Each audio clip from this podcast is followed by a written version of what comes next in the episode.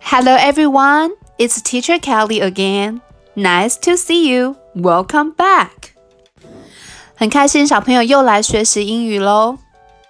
Today we are going to review your student book, Everybody Up One, page 5, Unit 1, First Day, Lesson 1, School Supplies.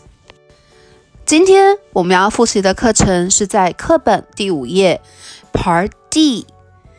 还记得 Part C 的时候，我们学了一个句型。这个句型就是 It's a pen, it's an eraser。同学还记得吗？今天老师要给你个问句，那小朋友们就可以利用我们上一次复习的句型来做回答哦。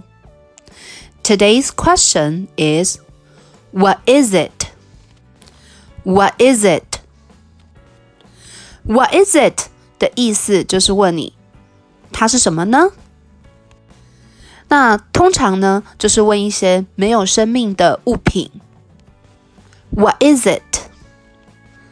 同学还记得 Teacher Kelly 上次跟你提醒的 “it” 这个字，都是用来指没有生命的它哦。不会用来指人，懂吗？OK，everybody say what is it？这个句型非常的好用。你要看到一些不认识的东西，you can say what is it？你就可以问这是什么东西呢？那回答更简单哦。如果有人问你说 what is it？那他手指着一支铅笔，你就可以跟他说。It's a pencil. 是不是很简单呢？Okay, now please look at your student book part D and repeat after me. 我们现在一起来练习哦。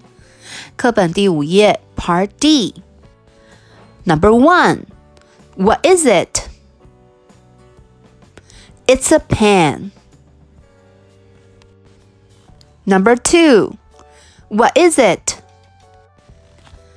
It's a backpack. Number three.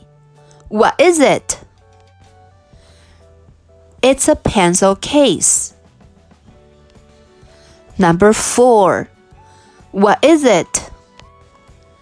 It's an eraser. 小朋友还记得 eraser 吗？要用 It's an eraser 哦。Number five. What is it? It's a pencil. Number six. What is it? It's a ruler. 是不是很简单呢？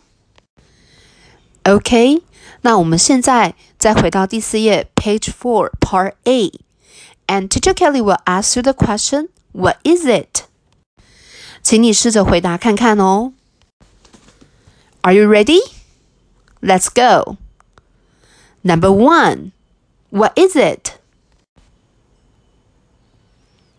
It's a pen. 你有答对吗？Number two, what is it? It's a pencil. 小朋友记得先回答哦。Number three, what is it? It's an eraser. 小朋友，你有记得用 an eraser 吗？Number four. What is it? It's a ruler. Number five. What is it? It's a pencil case. Number six. What is it? It's a backpack. 今天的问句跟答句都非常的简单又实用哦。小朋友在家里面可以利用这个问句跟答句来跟爸爸妈妈做练习哦。不要忘了哦，What is it? What is it? What is it? 它是什么东西呢？It's a bra bra bra. It's a pen. It's a pencil. It's a ruler. It's a backpack. It's a pencil case. It's an eraser. Okay, that's all for today. Teacher Kelly 今天就帮同学复习到这边。See you next time. Bye bye.